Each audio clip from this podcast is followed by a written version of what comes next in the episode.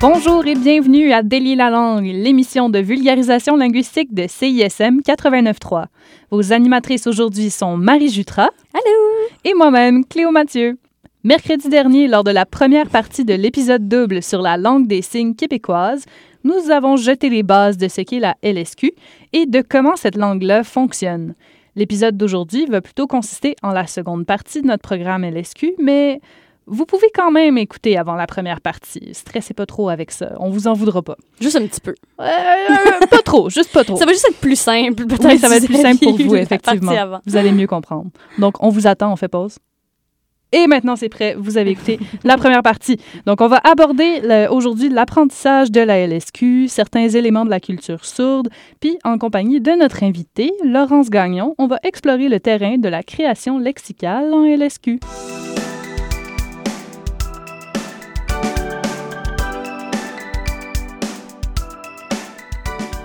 Donc, Cléo, est-ce que c'est facile à apprendre, la LSQ?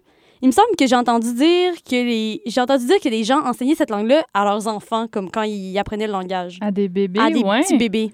Oui, c'est ça, effectivement. L'enseignement d'une langue des signes aux bébés entendants, c'est un phénomène qui gagne vraiment en popularité depuis quelques années, mais ce serait pas exactement une langue des signes complète, euh, donc pas tout à fait la LSQ, par exemple. Ce serait juste des genres de mimes. Euh, pas des mimes, ça reste quand même des signes, sauf que... Mais euh, simplifié. simplifié, puis c'est pas un système linguistique complet avec une C'est c'est plus du, du le- du- seulement du lexique. Ce serait juste les, Ouais, les je noms vais t'en donner, euh, je vais t'en donner je quelques-uns. Oui, c'est ça, tu mets la, la Je- charrue devant les bœufs. euh, Mille excuses. pas de problème. Alors, euh, de la même manière qu'on a tendance à adapter notre langage quand on parle à des bambins en simplifiant des mots et des phrases, la langue des signes pour bébé est faite pour euh, correspondre à la motricité des tout-petits et euh, ainsi qu'à leurs capacités euh, cognitives, en fait, Mhm. euh, qui sont plus limitées que celles de la plupart des adultes, disons. Ouais. Euh, donc, en fait, il s'agit vraiment d'un petit ensemble de mots pratiques, comme tu disais, du lexique, pour la communication parent-enfant. Des signes qui veulent dire euh, manger, lait, dodo, couche et encore, par exemple, mais aussi des plus cute comme je t'aime. Oh. Si on emploie les signes avec notre tout petit autour de ses six mois, il pourra commencer à signer dès l'âge de huit mois, ce qui est significativement plus tôt que l'âge où les enfants commencent à parler, Ouais, euh, c'est-à-dire vers l'âge de deux ans et un peu plus en général. Que ça peut être très intéressant de troquer des pleurs de bébés frustrés parce qu'ils sont pas encore physiologiquement capables de parler euh, par des signes qui sont pratiques et clairs. Le plus beau dans tout ça, c'est que ça nuirait pas du tout à leur développement linguistique et cognitif parce que euh, on continue à communiquer oralement avec le bébé tout en signant les mots qu'on veut lui apprendre. Donc, par exemple, pour dire, euh, pour lui apprendre manger en euh, langue des signes de bébé et en langue, dans votre langue à vous, vous dites manger, Manger tout en en le faisant faisant. le signe. Ah. Exact. Ça aide à sa c'est comme un deux pour un. C'est pas mal ça, ouais. Puis vous-même, en tant qu'adulte, il y a pas de temps, vu que c'est limité, vous en avez pas de temps à apprendre non plus, fait que c'est- c'est très gérable. Puis euh, tout ça, c'est stimulant pour l'intellect et la motricité des, des petits bouts de chou. Euh, sans parler du fait que ben, ça peut permettre une certaine communication euh, avec un bébé sourd qui n'a pas encore été diagnostiqué par le... Ouais, parce que c'est les tard, diagnostics hein? sont, vra- sont Ouais. vraiment plus longs, parce que ça peut être aussi euh, quelque chose qui peut être interprété comme de la surdité peut en fait être de l'autisme ou une autre... condition, condition. ouais, c'est ça, neurologique par exemple. Bref, que du bon. Ouais, OK. Mais si on est motivé à apprendre soi-même euh, les lignes de la LSQ, on pourrait, dans le fond, enseigner des mots qui appartiennent déjà à, ce, à Ouais. cette langue-là à son enfant. Comme ça, on, aurait, on serait déjà un peu dans la bonne direction. Oui, euh. c'est ça. tu- avec C'est la comme lui apprendre Ouais, une langue ça. seconde dès, dès son plus jeune âge. Oui, c'est ça. Contrairement à la langue des signes pour bébé. Effectivement, vous pouvez faire ça. Euh, par contre, si vous enseignez la LSQ comme langue seconde à votre bébé entendant, faut juste pas s'attendre à ce que son, son apprentissage soit vraiment plus rapide que celui de, euh, du langage oral. Ça peut être un peu plus rapide pour certains signes, euh, mais non seulement la motricité fine de l'enfant prend du temps à acquérir, mais il Mhm. faut aussi prendre en compte euh, le fait que l'apprentissage du vocabulaire et de la grammaire d'une langue, c'est pas soudainement exponentiel euh, que la langue soit orale ou signée. Ouais, effectivement. Bon. Puis il faut pas oublier de, euh, c'était les conseils que j'ai vus, de, faut pas oublier de continuer à, à parler tout en, en faisant Oui. les signes pour que l'enfant acquiert la, la langue qui est censée être la langue maternelle aussi. Il est censé être là. oui, c'est ça. Mais donc, la LSQ elle-même, est-ce que c'est facile à apprendre? Parce que dans, dans mon expérience d'apprentissage de, langue étrangère, c'est surtout pour moi, en tout cas, la prononciation là, de certains Ah, sons là, ouais. que je trouve souvent ardu. Là, le, Mhm. le gros R roulé en, en espagnol, par exemple, ou l'espèce de H euh, allemand, par exemple. C'est des sons que je suis tout simplement incapable de produire. Ah, fair Euh, enough. fait que j'imagine, dans ce cas-là, on sauve pas mal de troubles pour ça, là, avec la LSQ. Euh, plus ou moins, parce que dans le fond, l'équivalent de cette difficulté-là, ce serait la configuration manuelle. Des mains, Ça ouais. peut être difficile si tu n'as pas l'habitude, euh, de- si tu n'as pas encore acquis cette motricité fine. Hmm. Mais euh, je te dirais quand même que malgré ça, c'est la langue que j'ai trouvée la plus facile à apprendre euh, à l'âge adulte. Si je compare avec d'autres langues que j'ai apprises, les bases de la LSQ, ça me paraît assez accessible parce que plusieurs signes ont un lien clair avec le référent, c'est-à-dire ce à quoi renvoie le signe linguistique. Par exemple, le signe LSQ pour désigner un arbre ressemble un peu à un arbre, alors que dans une langue orale euh, comme le français, langue vocale, le mot arbre est arbitraire. c'est un mauvais exemple, arbre, dans ce cas-là, vu que là, ça sonne comme arbitraire, mais euh, que ce soit euh, ordinateur, le, mot ordinateur du français n'appelle pas l'idée d'un ordinateur. A- on n'a pas une image d'ordinateur qui se forme.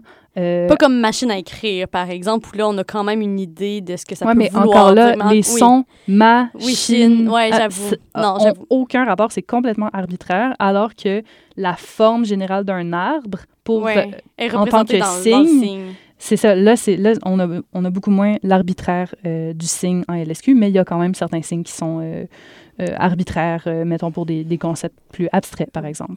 Ouais, ben ça me rappelle justement l'épisode sur les emojis où on disait que c'était plus difficile justement pour les concepts abstraits là, à les Mhm. illustrer là, dans une image, puis que dans le fond, cette, ima- cette image-là, elle peut pas vraiment remplacer le mot lui-même parce que justement, comment on, on, a- on, on veut illustrer euh, constitution ou courage ou Ouais. c'est bonheur, c'est ces genres de trucs Mhm. qui sont difficiles. Avec, j'imagine qu'il n'y a pas un symbole, un signe euh, dans la LSQ non plus qui tout à fait logique avec le, le sens qu'on veut lui donner. Peut-être un peu plus que pour les emojis parce que tu peux bouger, tu peux avoir des expressions Oui, faciales, c'est la- plus il y a la- complexe, ouais, il y a vrai. t'as plus de paramètres, mais effectivement, euh, l'idée est quand même la même. Puis dans les deux cas, on fait appel à des codes visuels, mais euh, la comparaison s'arrête pas mal là parce que les emojis, c'est pas un système linguistique complet, alors que les langues des signes le sont, elles.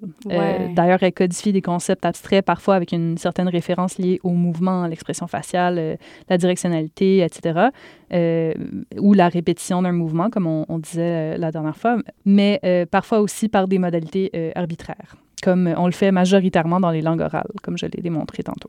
Absolument. Puis, où est-ce qu'on peut apprendre ça, la LSQ? Ben, selon si vous cherchez à obtenir une attestation ou un diplôme pour devenir interprète, parce qu'après notre épisode euh, double, vous vous êtes dit Ah, ça y est, C'est ma voix. c'est ma voix, je me lance immédiatement. Euh, vous- ma voix. oui, ça. Oh, oh, oh, oh, le jeu de mots. Mais euh, vous pouvez aussi juste vouloir apprendre la LSQ par simple intérêt, comme euh, je l'avais fait moi-même à une certaine époque. Mais il y a différentes options qui se présentent à vous. Euh, côté formation professionnelle, vous pouvez vous tourner vers l'UCAM qui propose quatre niveaux de LSQ accessibles hors programme et une majeure en interprétation visuelle. Donc, c'est quand même accessible comme programme, une majeure. Euh, vous pouvez aussi regarder du côté du Cégep du Vieux-Montréal qui offre un programme euh, qui mène à une attestation d'études collégiales en communication et études sourdes. Mais tu sais, si vous êtes plus du genre à apprendre une langue signée pour pouvoir jaser avec votre nouveau chum signeur euh, ou pour échanger des messages secrets à votre meilleur ami d'un bout à l'autre du bar quand on pourra retourner dans les bars, bien entendu, euh, vous pouvez prendre des cours pour malentendants, euh, pour entendants en milieu collégial. Euh, par exemple, au Cégep du Vieux-Montréal, je l'ai nommé, mais aussi au collège de Shawinigan. Ça m'avait étonné, mais c'est super cool. Pourquoi pas, c'est si près. Ouais, eux, ils ont deux cours, je pense, euh, de disponibles. Mais quand même, ça donne une base. Euh, ou alors, en milieu universitaire, j'ai mentionné l'UQAM, mais il y a aussi l'Université de Montréal euh, qui offre deux niveaux de LSQ dans le cadre de ses programmes en orthophonie et audiologie, ce qui est logique. J'ai mentionné tantôt Ouais. que le, le dépistage de la surdité ou des troubles de l'audition ben, peuvent survenir. Ben, le dépistage se fait par des ces audiologistes et là, des orthophonistes, donc c'est normal que, que ce soit ces personnes-là qui aient quelques cours de, de LSQ, dans le fond, pour pouvoir euh, donner les bases aux parents ou communiquer avec euh, des enfants. Absolument. Euh, mais vous pouvez aussi prendre des cours auprès d'organismes publics ou d'organismes sans but lucratif, mais il y a aussi des entreprises privées. Je pense par exemple à l'Association des personnes vivant avec une surdité de Laval, à la LSQ Montérégie, Signe d'espoir à Québec, etc. Euh, mais au public, il y a le Centre intégré universitaire en santé et services sociaux, le CIUS, du Centre-Sud de Montréal, qui propose un programme euh, très respectable de six niveaux. Il y en a combien en tout des niveaux? euh? Ben, On dit ça, quatre ça niveaux, dépend- deux niveaux, six Mhm, niveaux. Ça dépend, ça varie un petit peu d'une organisation à l'autre. Parce Le que c'est pas la même échelle, vu, hein?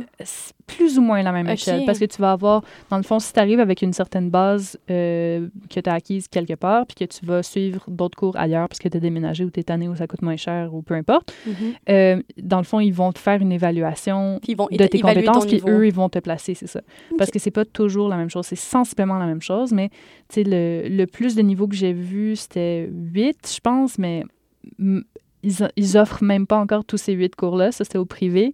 Fait que le plus que j'ai vu, c'est plutôt 6, là, comme le, le, le, Ok. le CIUS qui propose 6 niveaux. Euh, L'UCAM, je pense que c'était 6 aussi.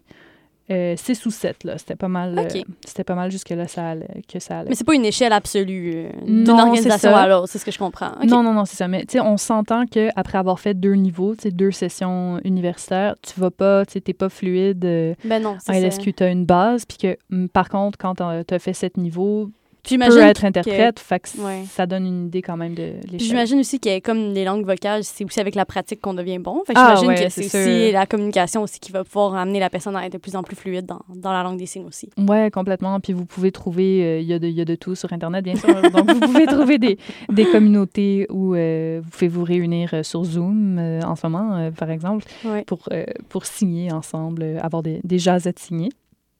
Mais euh, si vous voulez plutôt apprendre la LSQ un peu plus sur le fly pour impressionner vos amis sur Skype, parce que tout le monde va encore sur Skype, il y a aussi des cours gratuits sans certification. Fait ça, ça peut être vraiment intéressant pour euh, avoir juste une petite idée de c'est quoi, puis euh, devenir passionné soudainement. Je recommande ceux offerts par la Fondation des sourds du Québec qui donne les bases de la langue des signes québécoises. Euh, il y a aussi des... donc, il y a quatre niveaux. Euh, il y a l'application App LSQ qui donne les bases aussi, Hmm. euh, puis qui est gratuite. Puis il y a aussi, bien sûr, des dictionnaires gratuits en ligne si vous voulez juste apprendre euh, quelques signes ou l'alphabet ou les, les chiffres. Puis évidemment, vous pouvez faire un tour chez le bon vieux YouTube. Ouais, il devrait y avoir un petit tutoriel Ah, il y a, quelque part. il y a là. ben du stock. Ouais, puis il y en a des, il y en a des très bons. Mais là, Marie, maintenant que je vous ai indiqué où apprendre la LSQ, veux-tu nous expliquer en fait pourquoi les personnes sourdes se servent de la LSQ à l'art technologique actuel au lieu, par exemple, d'utiliser des appareils auditifs puis de parler euh, la langue qui est courante dans leur milieu comme le français? Ben, en fait, euh, avant de, de parler vraiment euh, plus spécifiquement de la culture sourde, il faut distinguer deux types de personnes sourdes ou malentendantes. Euh, on a d'un côté les oralistes et de l'autre côté les gestualistes. Bon, j'imagine qu'avec la base étymologique de ces deux mots-là, on comprend un peu ce que ça veut dire. Donc, Mhm. d'un côté, on a les gestualistes qui utilisent justement les signes, qui vont communiquer exclusivement par la langue signée. Euh, alors que les oralistes vont pratiquer ce qu'on appelle l'oralisme, qui est une méthode d'enseignement euh, de la langue orale pour des personnes sourdes ou malentendantes. Donc, notamment, on pense à ceux qui ont des implants ou qui ont des Mhm. appareils auditifs, qui ont accès quand même à une, audi- à une certaine audition, là, euh, mais qui vont quand même être capables de s'exprimer. Il y en a pour qui ça fonctionne très bien, d'autres pour qui c'est pas suffisant pour avoir une communication. Mais euh, il y a beaucoup de gens qui vont en fait faire le choix de ne pas avoir recours justement à ces technologies-là pour justement, euh, ben, d'abord avoir plus d'indépendance, donc euh, de Indépendance euh, Ben, en fait- technologique, genre?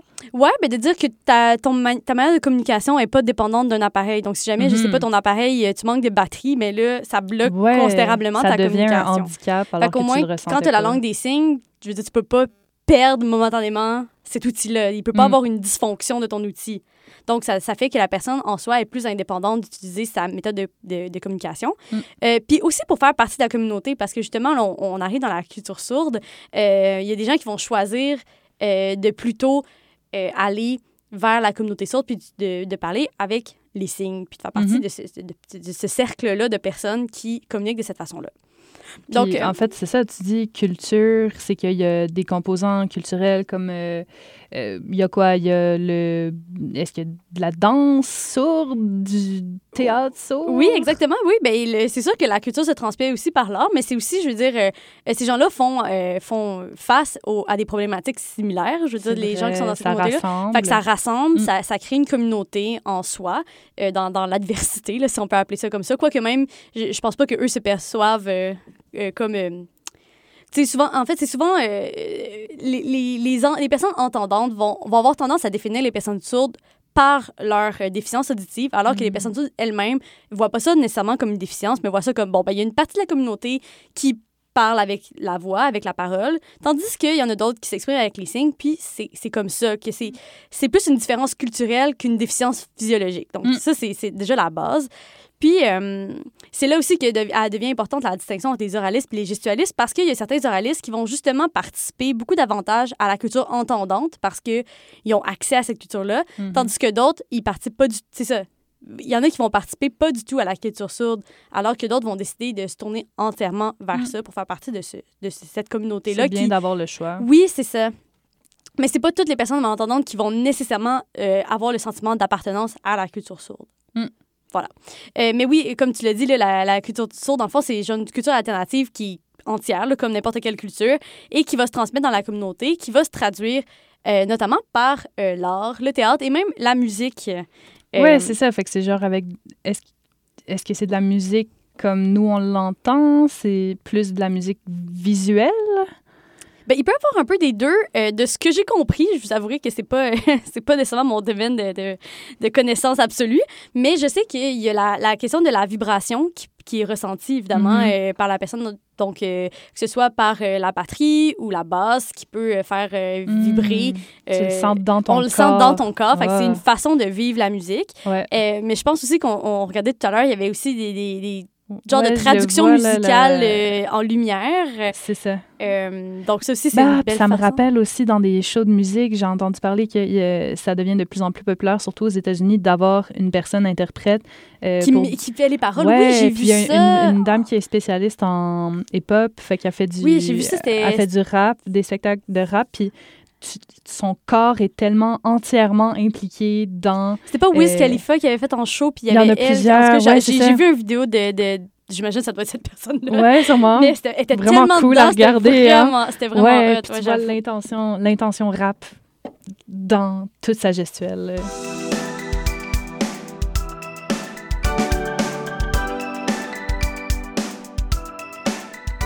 Lors de la première partie de l'émission, on a jeté les bases du fonctionnement de la langue des signes québécoise et à présent, on reçoit notre invité bien spécial. On a au bout du fil la doctorante Laurence Gagnon, dont le mémoire portait sur les néologismes en LSQ dans le domaine de l'astronomie. Bonjour Laurence. Allô?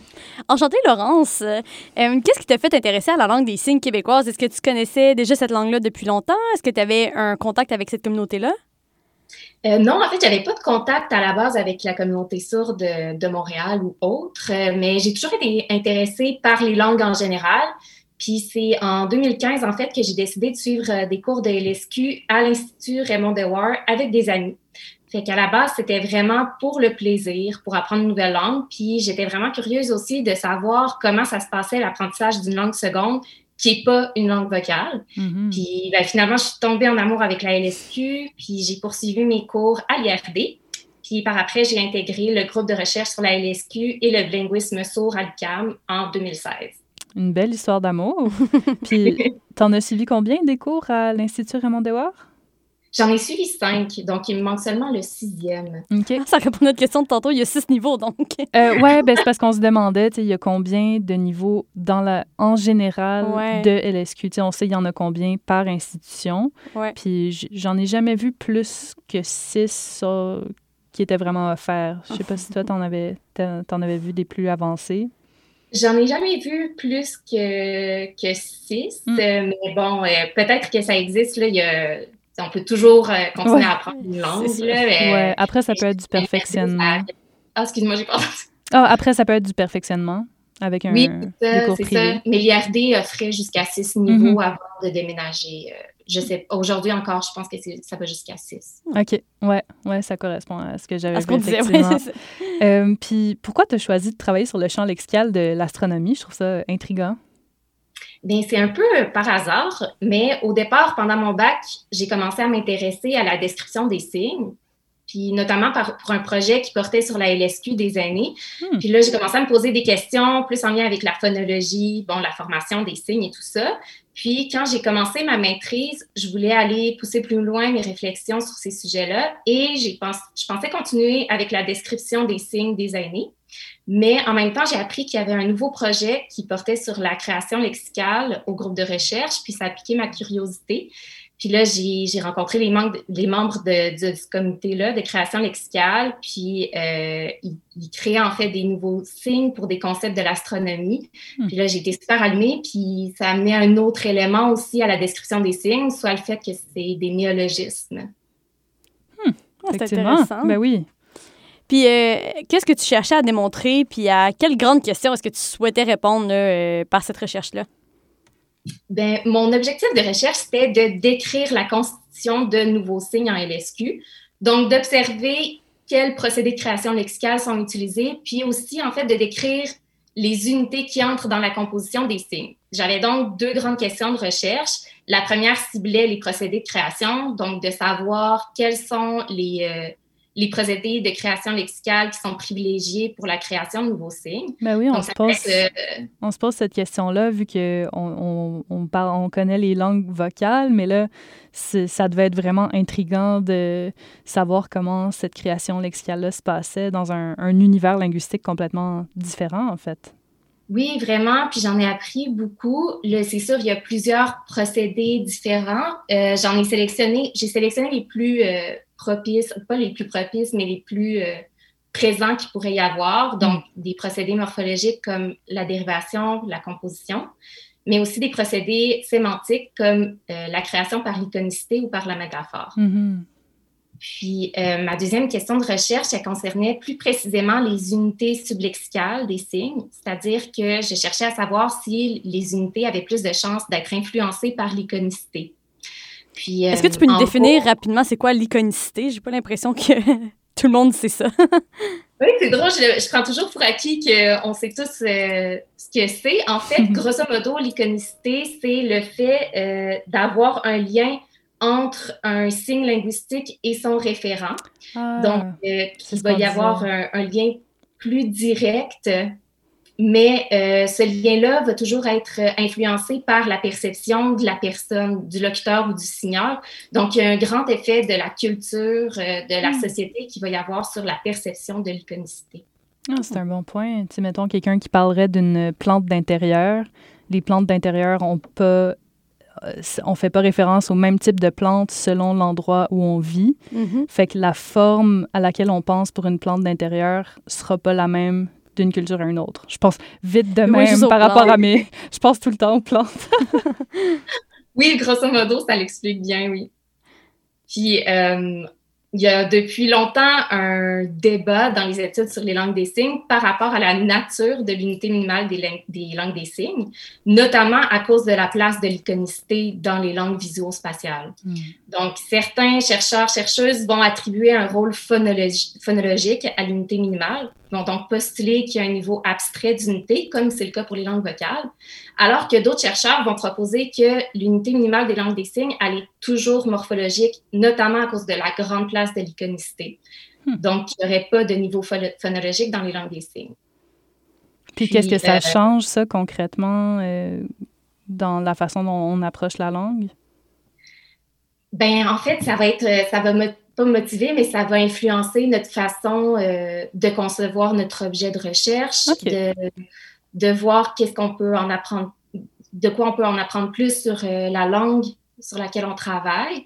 Et euh, dans mon cas, étant donné que je faisais de la description lexicale, ben, j'amenais j'avais toujours cette question-là qui était derrière ma tête, donc de hmm. savoir est-ce que les unités que je décris vont contribuer à l'apport sémantique d'un signe ou non? Et euh, est-ce que le même constituant peut être porteur de sens ou pas? Puis bon, euh, il y, a, y, a, des chercheurs qui vont postuler que euh, une, unité, une unité minimale pardon, peut être porteuse de sens dans un signe et être non porteuse de sens dans un autre. Mon Dieu, j'ai l'impression d'avoir mélangé, mais non, non, je morphologique dépendamment du contexte. Mm-hmm. Et euh, ma recherche, en fait, c'était aller nourrir cette discussion sur mm. l'unité minimale dans les langues des signes, sur sa nature. Puis, rapidement, dans, dans le cadre de ton projet de recherche, justement, c'était quoi les grandes étapes que tu as suivies pour la mener à bien? Euh, ben, le projet était déjà en cours quand j'ai commencé ma recherche. Donc, euh, au départ, euh, j'ai commencé à aller aux rencontres que le comité avait, puis je m'occupais de filmer leurs rencontres. Et c'est ça, en fait, euh, le plus gros de ma préparation, ça a été de déterminer tous les éléments que je voulais prendre en compte pour la description des signes. Mm-hmm. Donc, euh, déterminer quel procédé de création lexicale euh, j'allais observer, quelles unités étaient à décrire, quelle langue pouvait avoir été en contact, donc s'il y a des emprunts lexicaux. Ensuite, la grande étape que j'ai eue, ça a été de décrire tous les signes. il y en avait 99 au total. Wow selon les critères que j'avais pris en considération. Ça a été vraiment long. Oui, j'imagine. Donc, ça a été comme le plus, la plus grande étape que j'ai eu à faire. Mm. Mais euh, comme j'ai appris la LSQ comme langue seconde, j'ai eu à demander à une signeuse native euh, mm. de vérifier ma grille de description pour avoir un avis plus juste sur la description que j'ai fait des signes, plus particulièrement pour ce qui est de la, perception de l'iconicité, comme je disais plus tôt, euh, mm-hmm. Euh, ça dépend beaucoup de notre culture, de notre euh, communauté et tout ça. Donc, euh, je ne pouvais pas avoir un, regard vraiment objectif sur l'iconicité dans la LSQ. Puis, une fois que ma description était terminée, ben, il s'agissait de faire ressortir les éléments qui étaient pertinents par rapport à mes questions de recherche. Ah, c'est intéressant. Puis, tu dirais que c'est quoi les conclusions principales que tu as pu tirer à propos de la création lexicale en LSQ? Je dirais que l'une des conclusions principales, c'est que le domaine sémantique a eu une influence sur la distribution de l'iconicité dans les constituants des signes. Ah, C'est-à-dire que euh, l'astronomie, ben, en fait, la liste de concepts astronomiques à nommer, c'était principalement des objets physiques sphériques mm-hmm. qui sont à une distance euh, par rapport à la Terre. Mm. Donc, euh, ce qu'on observe dans les signes que j'ai décrits, c'est que la configuration manuelle pardon, c'est le constituant le plus iconique des signes de l'astronomie parce que c'est elle qui va permettre de représenter la forme sphérique des référents. Mm. Ensuite, on a le mouvement aussi qui est, qui est iconique majoritairement, puis qui permet de représenter le trajet que le, référent va faire ou euh, délimiter sa forme. Donc, ce que ça nous indique, c'est que certains constituants sont plus aptes à être porteurs de l'iconicité du signe que d'autres parce que euh, ce que ma description euh, rencontre, c'est que le lieu d'articulation, quant à lui, il est non porteur euh, d'iconicité, donc il est non porteur de sens plutôt pour la majorité des signes. Dans ce domaine-là, OK. Oui. Puis, est-ce qu'il y a des éléments qui t'ont étonné dans ta recherche, dans tes résultats, en fait? Ben oui, comme je le dire, euh, j'avais commencé ma recherche par la description du lieu d'articulation. Puis, ah, euh, j'avais comme hypothèse que, le lieu allait être plus éloigné du corps du signeur, hmm. justement parce que les concepts à nommer sont des concepts de l'astronomie qui sont des objets éloignés. Euh, mais c'est pas ce qu'on retrouve pour les signes de l'astronomie. En, en fait, ils sont vraiment réalisés euh, plus ils sont plus souvent réalisés dans ce qu'on appelle l'espace neutre, c'est-à-dire l'espace de signation qui est juste devant la poitrine du signeur. Donc, euh, c'est le lieu qui est non porteur de sens euh, généralement. C'est là qu'on fait, mettons, quand on fait l'alphabet, c'est ça? C'est là qu'on épelle des mots? Non, ça, ça va être euh, plus près de ton Ah, il y a un espace d'épellation, c'est vrai, c'est vrai. Exactement. Non, mhm. l'espace neutre, c'est vraiment l'espace euh, devant soi quand nos, nos bras sont pas étendus, sont juste devant soi. Donc, un, espace neutre, vraiment. Dans le fond, toi, tu te serais attendu à ce que ces signes-là se fassent plus loin parce que c'est une réalité qui est vraiment loin de nous. C'est ce que je comprends. Oui, je pensais que l'iconicité allait influencer ce constituant structurel, mmh, puis que le lieu allait être soit réalisé plus haut ou plus éloigné du corps, donc avec les, ah. les, bras plus en extension. Ouais. Ah, comme pour le futur, si je fais des liens avec des épisodes précédents. Ouais. Dans ce cas-là, ça représenterait pas euh, une ligne de temps, mais vraiment un, une distance. Une distance spatiale. Ouais. ouais. Vu que ah. c'est dans le ciel, donc vers le haut, c'est vrai que ça aurait, eu, euh, ça aurait pu avoir du sens. Oui, effectivement. Exactement. Donc, j'ai été surprise quand j'ai réalisé que mon hypothèse, ben, elle était euh, infirmée. Ah, c'est intéressant. Puis, pour conclure, sur quoi tu travailles maintenant? Est-ce que tu travailles encore sur la LSQ? Oui, je travaille encore sur la LSQ. Euh, j'ai commencé mon doctorat en linguistique cet automne, puis mon sujet de thèse va être en lien avec mon mémoire, où en fait, ça va être la continuité de ma recherche.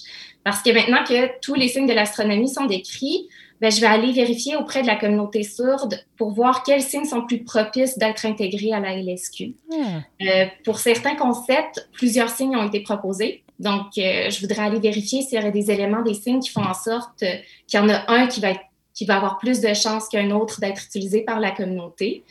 Puis hmm. après, c'est ça, ça, dépasse euh, le cadre de ma thèse, mais ça va être intéressant de voir avec euh, l'enracinement lexical comment les signes vont avoir été modifiés par la communauté, parce qu'on sait qu'il y a mhm. toujours de l'évolution dans les langues. Oui, ils vont se les approprier. Fait dans c'est comme l'OQLF de la langue des signes. Dans le fond, on propose des signes, puis on regarde qu'est-ce qui va être intégré dans l'usage. C'est ça. Euh, je ne mettrais vraiment pas euh, ce comité qui. En fait, le comité, je veux juste. Euh, J'ai fait un faux pas. de base est constitué de personnes sourdes. Donc, c'est toutes des, des, personnes qui utilisent la LSQ au quotidien. Donc, il n'y a pas d'entendants qui ont proposé de signes, mais je ne mettrais pas, je, je mettrais pas ce, ce comité au même statut que l'OQLF parce qu'il n'y a pas de regard sur la langue ou... Euh, OK, c'est pas des linguistes, par exemple. Ils ont toute une base en, linguistique. OK. Mais c'est vraiment... Le but de ce comité-là, c'était vraiment de créer des signes pour des concepts de l'astronomie. Donc, ça part d'un plus grand projet hmm, euh, qui a été euh, commencé par l'Union astronomique internationale. Donc, ah. l'Union astronomique internationale a sorti une liste de concepts à nommer. Puis, le groupe qui a été constitué de trois euh, personnes sourdes, ont proposé des signes pour ces concepts-là. Hmm. Mais ça va pas. Euh, mais c'est pas un comité avec le même statut que l'OQLF hmm. euh, qui va proposer des changements linguistiques. Vu que c'est parti, parti du domaine spécifique plutôt que d'un domaine linguistique avec une visée plus large. Mhm. Exactement. Peut-être un jour. Le projet, c'est vraiment de proposer des signes pour la LSQ par des signeurs de la LSQ à la place de faire une traduction du français vers une autre langue. Ben oui, c'est une excellente idée. J'avais lu justement que, que c'est toujours les, les, la communauté sourde qui doit apporter les nouveaux mots, que c'est jamais les interprètes, par exemple, qui vont proposer des nouveaux signes. Oui, en effet, parce que c'est leur langue. Mm-hmm. Euh, c'est ça. ça. serait un peu étrange qu'on propose des traductions du français, puis il y aurait moins de chances que ce soit euh, adopté. après par la communauté, puis utilisé. J'avoue, dans le fond, c'est comme si les anglophones nous donnaient des nouveaux mots en français pour décrire euh, une réalité X. là. Donc, euh, merci Laurence pour euh, ces informations-là. C'est super intéressant ton projet. J'espère que ça va bien aller pour la suite. Et pour plus de ressources sur la LSQ, je vous invite à consulter notre page Facebook ou notre compte Instagram en entrant Délie la langue dans la barre de recherche.